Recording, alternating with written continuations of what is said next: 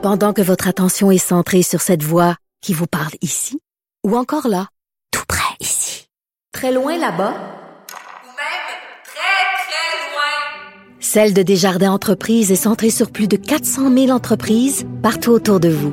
Depuis plus de 120 ans, nos équipes dédiées accompagnent les entrepreneurs d'ici à chaque étape pour qu'ils puissent rester centrés sur ce qui compte, la croissance de leur entreprise.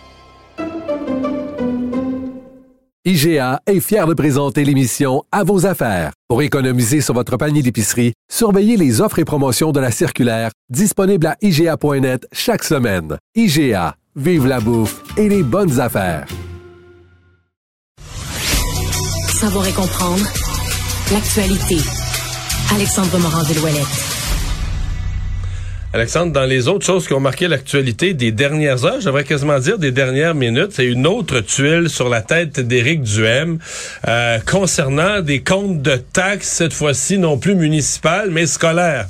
Oui, parce que la semaine dernière, nos collègues du Journal de Québec révélaient qu'Éric Duhem l'avait menacé euh, de se faire saisir de deux immeubles à cause qu'il y avait un défaut de paiement de taxes municipales, donc à la ville de Québec.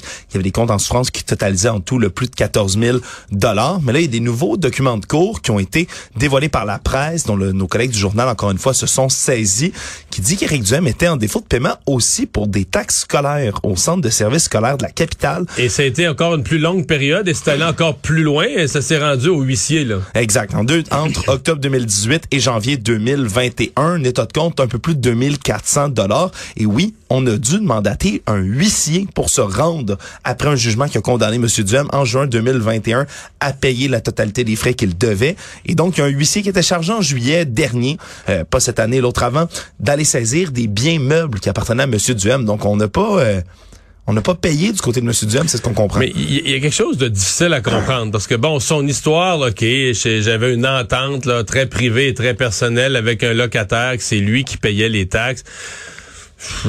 Je suppose que c'est vrai là, mais là, normalement là, faudrait vraiment que Normalement, le compte de taxes est envoyé au propriétaire. C'est pas un à peu près. Puis ah, envoyez-les. Tu sais, tu peux pas. Mettons moi mes taxes municipales, je peux pas dire ah, envoyez-les à mon oncle ou envoyez-les à mon beau-frère. Tu reçois tes. Tu es le propriétaire, t'es inscrit, tu passes chez le notaire, t'es inscrit comme propriétaire, tu reçois le compte de taxes. C'est à toi de le payer. Ben. Je, là, je comprends pas bien. Moi, j'ai acheté un chalet, mais le compte de taxe, on a on passé chez le notaire avec une adresse, puis le compte de taxe, il rentre là. Fait que lui, est-ce que tu peux faire envoyer le compte de taxe à un locataire, ne, même pas être averti? Parce que là, à un moment donné, avant d'arriver au huissier, il a reçu des lettres, puis des avertissements finaux, puis... Oui, on, te dit que tu es en défaut de paiement ben avant de se rendre jusqu'au huissier. il y en a des étapes, c'est pas la première étape. tu reçois des lettres avec une, en-tête rouge, là, tu sais, avertissement final. Je suppose, tu sais, comme dans toutes les affaires, là, avant de te couper le un service ou avant d'aller en cours, on te fait une euh, on te fait un avertissement euh, sévère. Ouais. où sont rentrés ces avertissements? Est-ce que lui vraiment a pu ne, jamais les voir? Je sais pas. C'est une tuile qui lui tombe sur la tête. C'est pas parce que les montants sont nécessairement faramineux, Mario. Là, pour ce, ce compte-là, c'est un peu plus de 2400 dollars, mais c'est surtout savoir euh, est-ce qu'en campagne ça pourrait altérer l'image de M. Duhem ben peut-être moi j'ai toujours euh, j'ai toujours pour principe que tu sais à un moment donné il y a un pardon là, une affaire. Pour moi là aujourd'hui là lui ça, devrait le terroriser parce que c'est comme la, deuxième coup tu sais sa tête du même clou le deuxième coup de marteau qui arrive d'aplomb sa tête du même clou euh, là, il enfonce un peu plus. Tu dis, ben voyons donc, c'est ça?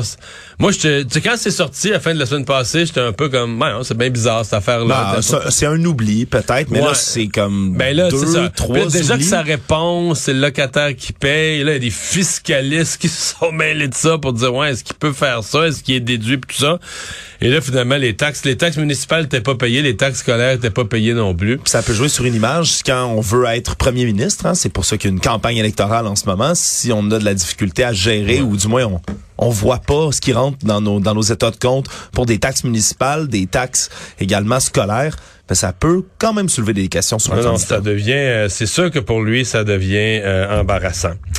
Euh, ben parce que puisqu'on parle de lui, il a quand même fait une promesse ce matin, accompagné de, de l'avocat Marc Bellemare à Québec. Oui, il a fait un engagement de mettre en place un registre public des délinquants sexuels s'il est élu premier ministre.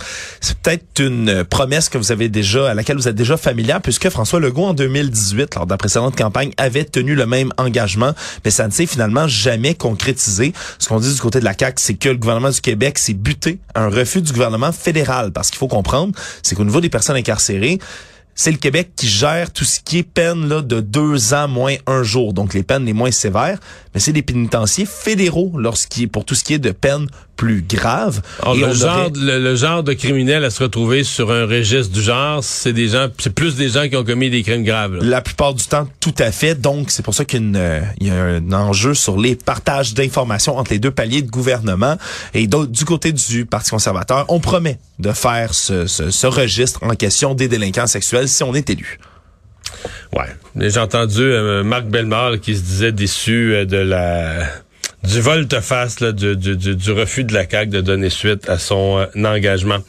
Il y a Edgar Fruitier qui était là en appel, qui voulait pouvoir purger sa sa sentence à la maison compte tenu de son âge et de son état de santé. Oui, et sa demande en appel a été refusée aujourd'hui. Il devra donc purger sa peine en prison. On se rappellera qu'il a été reconnu coupable d'attentat à la pudeur, son adolescent, au cours des années 70, tout ça en juillet 2020. Il est d'une peine de six mois de prison.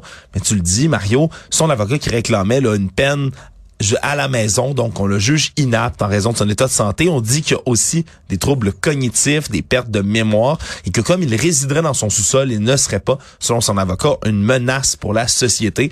Malheureusement pour lui, la Cour d'appel n'a pas vu les choses du même œil, et donc il devra bel et bien purger sa peine de prison.